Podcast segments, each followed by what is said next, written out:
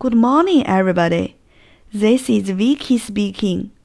大家好，我是 Vicky 老师，欢迎来到乐成红恩线上口语团 A 组，Day three hundred and sixty-seven.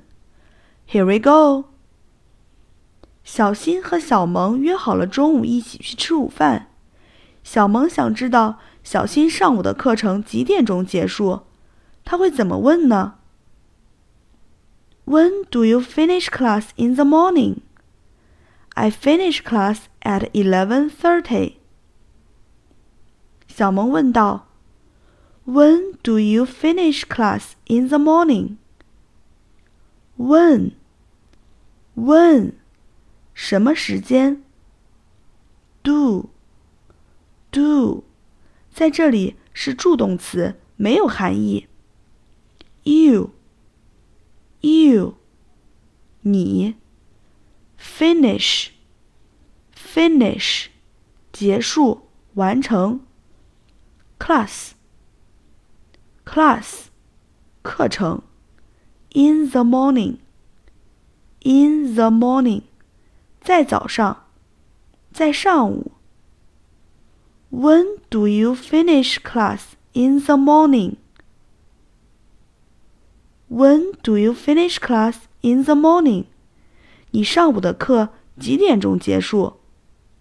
小新回答道。I finish class at eleven thirty. I, I, 我 finish, finish. Class, class. At, at. Eleven thirty. 十一点半，这里可以用时间的顺读法，十一。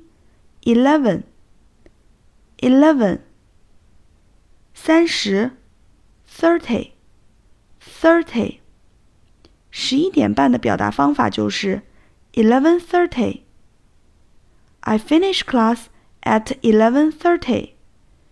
我十一点半结束上午的课程。让我们完整来一遍。When do you finish class in the morning? I finish class at 11:30. Okay, that's all for today. See you next time.